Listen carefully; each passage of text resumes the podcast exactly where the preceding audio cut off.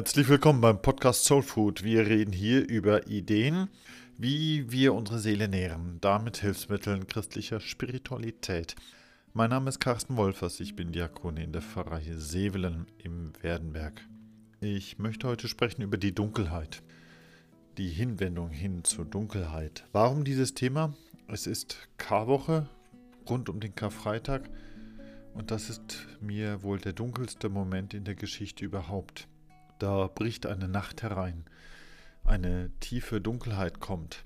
Mit dem Karfreitag steht also all die Katastrophe und all die Krisen stehen dann da im Raum. Für wahr, das Leiden und das Sterben Jesu ist nicht die einzige starke Dunkelheit. Aber gerade sein Leiden, sein Sterben verbindet sich ja in unserer Welt. Die Dunkelheit, das ist der Tod Jesu. Die Dunkelheit ist aber auch in unserer Welt vorhanden mit all dem Hass, mit der Lüge, mit dem Leiden, mit all der Gewalt, die wir um uns herum erfahren und erleben.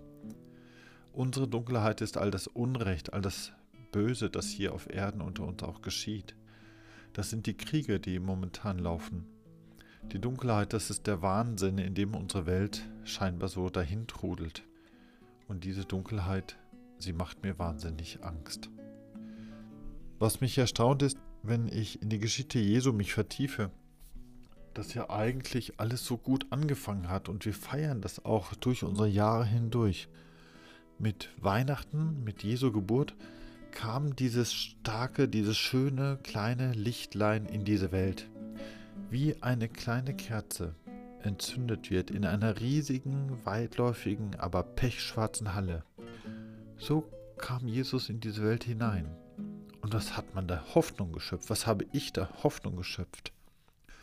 Dieses kleine Licht könnte eine echte Alternative sein zur Nacht unserer Welt. Und erst recht mit Jesu öffentlichem Auftreten, da flammt dieses Licht auf.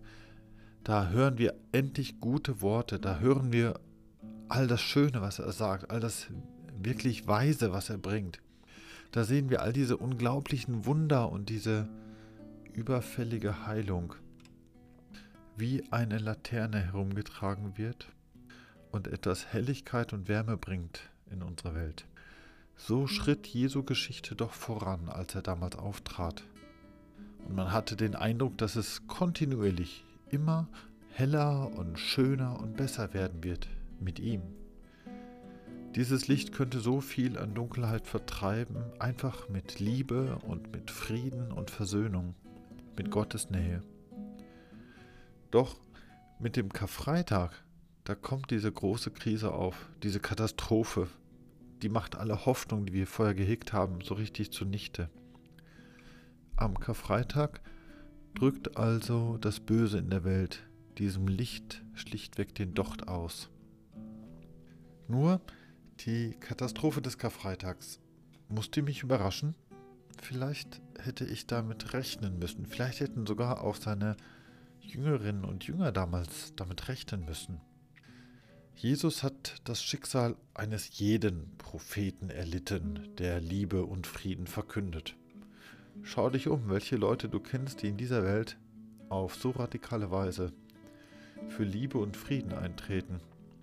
Oft hat das leider kein gutes Ende mit ihnen persönlich genommen. Mit all der Liebe, die Jesus predigt und vorlebt und fordert, da hat er den Hass unwahrscheinlich gereizt. Mit all der Solidarität, die er predigt und vorlebt, da hat er die Egoisten ziemlich herausgefordert. Und mit all seiner Kraft und dieser Energie, mit seiner Freiheit und dieser Überlegenheit hat er so viele Neider auf den Plan gerufen. Darum ergeht es schließlich Jesus, was die Welt schon immer mit ihren Propheten gemacht hat. Wer so radikal die Liebe lebt, wessen Geist so frei und unbändig ist, wer so sehr die Solidarität mit den Armen und den Leidenden und den Schwachen lebt, der geht in seiner Hingabe auch bis zum Kreuz. Und ich denke, Jesus hat das kommen sehen. Ja, und mehrfach kündigt er ja auch an, dass es nicht immer nur einfach so schön, wie wir es gerne hätten, aufwärts gehen wird. Mehrfach sagt er seinen Jüngern und Jüngerinnen auf dem Weg, was in Jerusalem passieren wird, was sie dort erwarten wird. Also es gibt diese Vorboten, wie Vorwarnungen, wie Ankündigungen, wie vorzeitige Abschiede. Er hat vorher angekündigt, dass er mit seinem Licht nicht die Dunkelheit in einem ewigen Kampf bekämpfen will, wo es immer nur hin und her geht. Er hat zuvor angekündigt, dass er als Licht mitten in diese Dunkelheit hineingehen wird, um durch sich hindurch diesen andauernden Kampf zwischen Gut und Böse, zwischen Licht und Dunkelheit endgültig zu beenden. Später, ja, später nach Ostern wird Jesus den Jüngern auf ihrem Weg sagen, ja, ihr hättet es doch wissen können. Ihr lest doch die Bibel, die Schrift hat diesen Plan doch gezeigt, dass es genauso hat kommen müssen. Ihr wusstet doch, dass Gott seinen Knecht mitten hinein in diese Nacht hineinschickt. Also, haben wir diese Vorboten der Katastrophe denn überhört und übersehen? Nun, Jesus setzt auch diese anderen Zeichen als Vorboten. Es geht um mehr als diese Welt allein zu retten.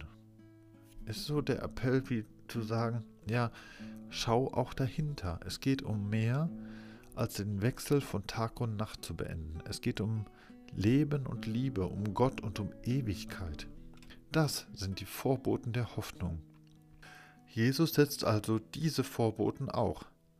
Aber wer von uns hätte denn damals oder erst recht auch heute damit gerechnet, dass Jesus es auch damit so radikal ernst meint? Ich versuche nun von dem, was zur Dunkelheit bei Jesus mir so auffällt und einfällt, was ich an Dunkelheit in mir und um mich herum sehe und erlebe, da frage ich mich ja schon, ja, wenn die Dunkelheit zu mir kommt, wenn Leid und Schmerz mich treffen, wenn Tod und Elend mich einholen. Wie gehe ich denn dann im Sinne Jesu damit um? Ich trage dazu mal drei Punkte zusammen. Das erste ist wohl, ich versuche vorausschauend, realistisch zu sein und ich bereite mich vor. In dieser Welt, in diesem irdischen Leben wird dieses Böse früher oder später an meine Tür klopfen. Und ich mag mich dann noch so sehr dagegen stimmen. Das Böse wird meine Tür aufbrechen. Ich kann dem nicht ausweichen. Ich kann vor Sterben und Tod den Kopf nicht in den Sand stecken. Zumindest nicht lange. Es geht also nie immer einfach nur weiter aufwärts. Es geht im Leben auch mal radikal abwärts.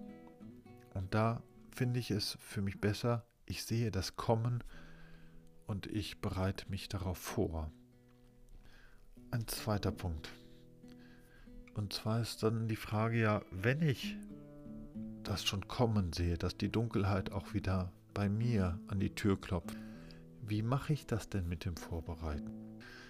Ich stelle mir das so vor, ich bereite mich vor, indem ich sehe, was ich alles hinter mir lassen werde, was ich loslassen kann.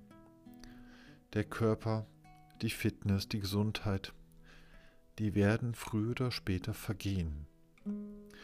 Die Kirche, die vergeht wie ein sinkendes Schiff, klagend über ihren Bedeutungsverlust. Oder all unsere Technik, unsere Erkenntnis, all unser Fortschritt. Was ist das schon, wenn die Dunkelheit mich schließlich erreicht? Dann verneige ich mich voller Dankbarkeit vor dieser Erde, um sie irgendwann loszulassen. Aber das ist nur die eine Aufgabe der Vorbereitung, also loszulassen und zu begraben, was für diese Welt seine Bedeutung hat und die sie irgendwann eben nicht mehr haben wird. Die andere Aufgabe der Vorbereitung, inmitten der Dunkelheit, wäre es den Vorboten der Hoffnung zu vertrauen, dass ich mir sage, mein letztes Ziel, also mein, wirklich das letzte aller meiner Ziele, das liegt nicht im irdischen. Mein Ende hier wird nicht mein Ende sein. Also wende ich mich heute meiner Dunkelheit zu und sage ihr, du bist die Dunkelheit, mein Leid, mein Schmerz, mein Sterben, mein Tod, das Böse, das mich umgibt. Ich habe dich erwartet und deswegen bin ich vorbereitet. Und ich bin nicht allein, weil Jesus diesen Weg durch dich hindurch bereits gegangen ist. Er ist mit seiner Liebe und seiner radikalen Hingabe, mit seiner Solidarität, auch mit meinem Verlust bei mir. Und ja, liebe Dunkelheit, ich glaube, ich bin ein Gotteskind und darum sage ich dir, selbst wenn ich falle, dann gehe ich durch diese, Nacht, durch diese Nacht hindurch, bis der Morgen anbricht. Selbst wenn ich falle, und ich werde fallen, dann gehe ich durch deine Nacht hindurch, bis der Morgen wieder anbricht. Wenn es dunkelt, dann denke ich ans Morgenrot. Wenn ich stürze, gehe ich voran. Wenn alles Irdische verblasst, dann sehe ich das Ewige, das Himmlische ganz klar vor mir. Wenn der Schmerz übermächtig wird, vertraue ich auf Heilung in Gott. Wenn ich blute, dann lecke ich meine Wunden. Wenn mir Hass entgegenkommt, dann antworte ich mit Liebe. Wenn Lügen und Verleumdung verzählt werden, dann setze ich mich zu Füßen der Wahrheit. Wenn ich verzweifle, dann ruht mein Geist bei Gott. Wenn die Traurigkeit mich übermannt, dann träume ich von Freude und kommenden Festen. Und wenn ich sterbe in dieser Dunkelheit, dann werde ich später leben in seinem Licht. Soweit heute mal zur Dunkelheit zum Karfreitag. Danke für dein Zuhören.